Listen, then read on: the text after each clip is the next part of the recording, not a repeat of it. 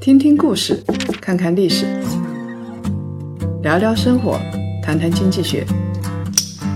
欢迎大家收听《谈谈》，大家好，我是叶檀。少说废话，不说假话，聪明人一起说人话，独立思考，理性投资，拒绝被洗脑。欢迎大家继续收听由叶檀财经和喜马拉雅共同推出的《谈谈》。从二零一九年开始呢，我们夜谈财经也会独家推出三十分钟版的《谈书三》。在二零一九年这个新年到来的时候，我们改版后的全新的《谈谈谈书》终于跟大家见面了。我们谈谈会和谈书深度结合，大家一块儿听故事，讲点历史，聊点生活中的经济学和实践中的投资学。坚持的原则，谈下们都知道，我们不说假话，不说水话，干实事。又到了年末岁初的时间了，这个时候呢，我知道很多的职场人士、小朋友们都在熬。有一些人等到拿完年终奖就去炒老板的鱿鱼，寻找新工作；还有一些人呢，在想今年的经济情况不是太好，是不是老老实实的待在自己的岗位上，来天天加班做事儿，等着老板给自己升职加薪，走上人生巅峰。我们这一期啊，就跟大家聊一聊几个重要行业的就业情况和你是不是应该辞职、应该炒老板的鱿鱼这方面，我相信我还是有点发言权。那么你今年如果想要炒老板鱿鱼的话，真不是一个好时候，因为过去你看到的风口期都不是风口了，很多猪已经从风口掉下来了。大量处于风口和赛道的公司在二零一八年的时候，他们走到了悬崖。像被推到风口浪尖的 OFO 小黄车，每个月都要被破产好几次。戴威还说过，跪着也要活下去。但是关键问题是，他现在跪着能不能活下去，也是一个问题。在二零一六年年中是一个风口，短短两三年的时间，我们已经看到有哪些活水已经枯竭了。在过去十年的时间里头。互联网企业承担着源头活水的主要任务，而且首先影响的是房地产业。为什么会影响到房地产业呢？因为互联网公司的人都很有钱。在二零一三年的时候，有一点二万阿里人搬到了杭州西溪园区南边的五常，当时的拿地成本只有每平方米五千块钱左右，房价呢也只有一万块钱左右。但是到了二零一八年。拜阿里所托，阿里周边两公里以内的房价已经上升到四万左右。阿里巴巴程序员就成为杭州房价最大的支撑。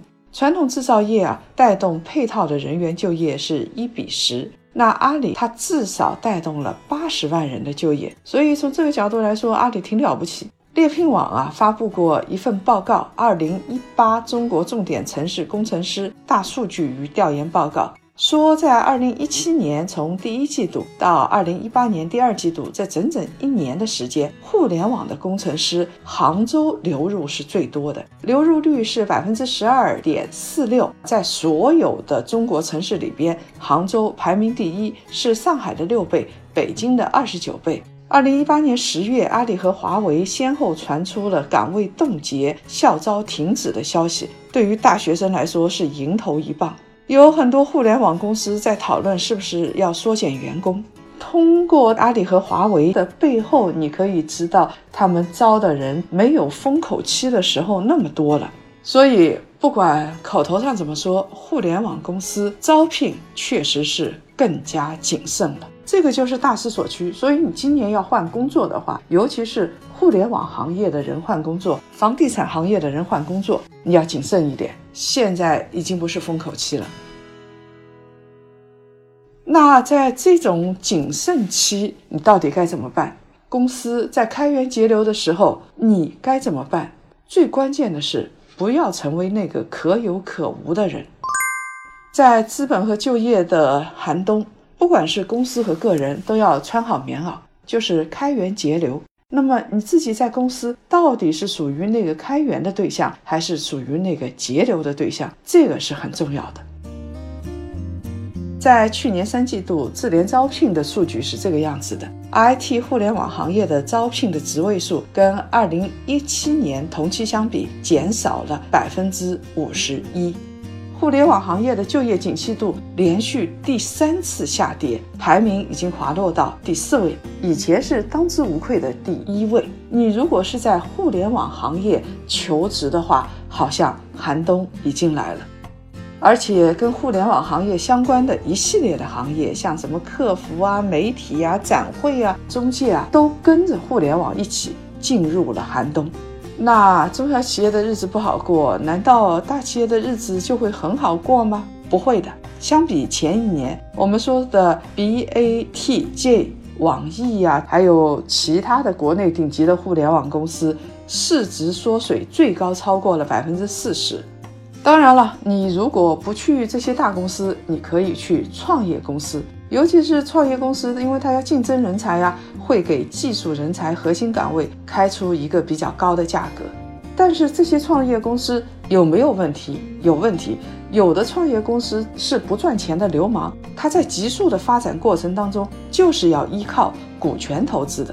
投中研究院的数据说啊，二零一八年以后，国内的 VC、PE 机构募资非常低迷，也就是说，现在的风投基金不太容易募到钱了。资管新规落地之后，这个情况是进一步恶化，投资机构没钱，互联网的创业公司日子就很难过。二零一八年一季度的时候，成立的创业公司只有六十二家。这个数据我也觉得蛮惊人的，因为我们每年成立的公司都是以万家的速度在成立的，为什么一季度只有六十二家创业公司成立，只有上一季度的百分之二十三？这个数字是真实的，因为可以跟智联招聘的报告吻合。电子商务是细分行业里头招聘最少的一个行业，在二零一八年第三季度呢，直线下降了百分之五十七。所以你现在要到互联网的创业公司去求职也不容易，不光是阿里这些大公司关上了门，创业公司现在也在关门。年轻人到底该怎么办？你还会在北上广打拼吗？是不是考虑回老家考公务员？但是现在很多的县级市公务员的发工资都会有点问题。在工作的空窗期，很多人一不小心当了好几个月的游民，就在那儿打游戏。我想告诉你的是，越是在这个时候，越是要学习。所以最后一部分，我们就要说一说职场成功人士最重要的到底是什么？什么叫做不可或缺？就是为公司创造价值。每个人。在办公桌前磨蹭，都是在浪费公司的钱，而且也是给自己的未来创造失业的机会。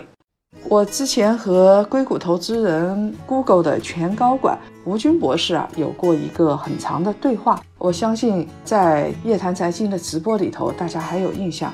我们也讨论过怎么样来实现财富自由，聊到了年轻人的财富困境。当时吴军博士说，他原来是在美国东部的约翰霍普金斯大学上学的，拿到了最高的奖学金，一年两万块钱。觉得挺多，日子还不错。但是呢，他毕业之后选择到了硅谷，就觉得落差特别大。因为东部啊，一栋联排别墅才十万美金，但是到了斯坦福的边上，当时的房价的中位数就是六十万美金，太贵了。他觉得自己无法安家。吴军博士当时面临的情况就跟我们现在北漂沪漂的年轻人非常相似。如果一个硅谷人能够做到当地收入的前百分之十的水平，就完全不必担心买不到房。果然如此，吴军博士呢，只花了两年的时间就在硅谷安家了，速度那是相当的快。这背后的逻辑很清晰。如果一个城市收入前百分之十的群体都没有办法在当地买房，那么当地这个城市经济还怎么发展？他的房子卖给谁？那你要做的是什么？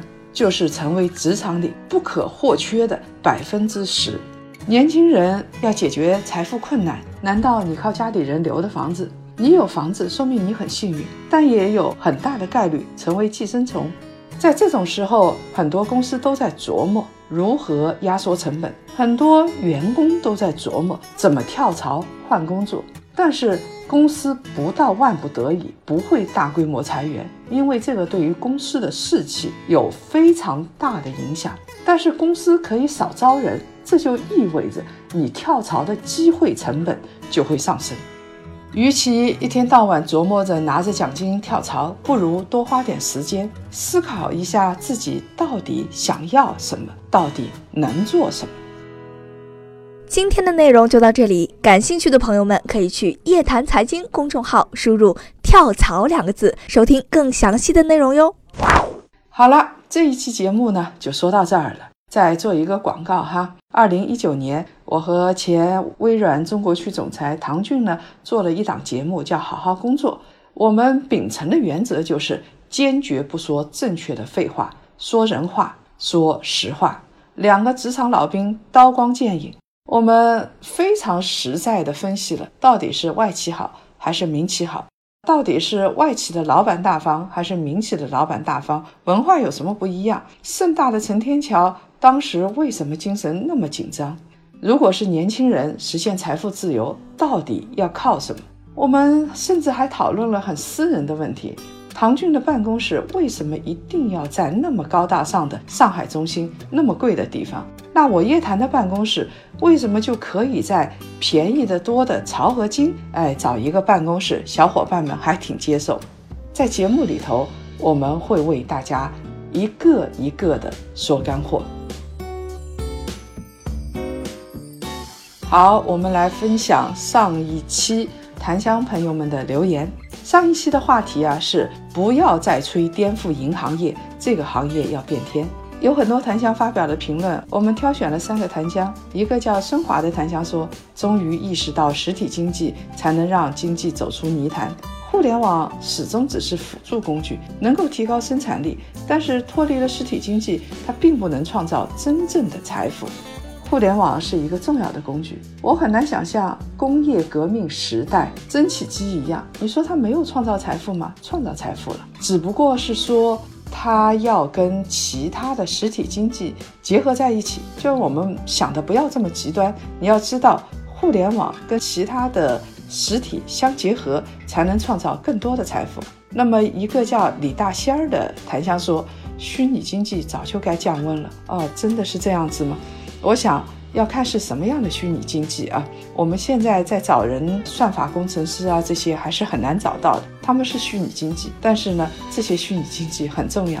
另外一个檀香叫张浩，他说流量转流量模式开启，互联网行业呢进入了降温的周期。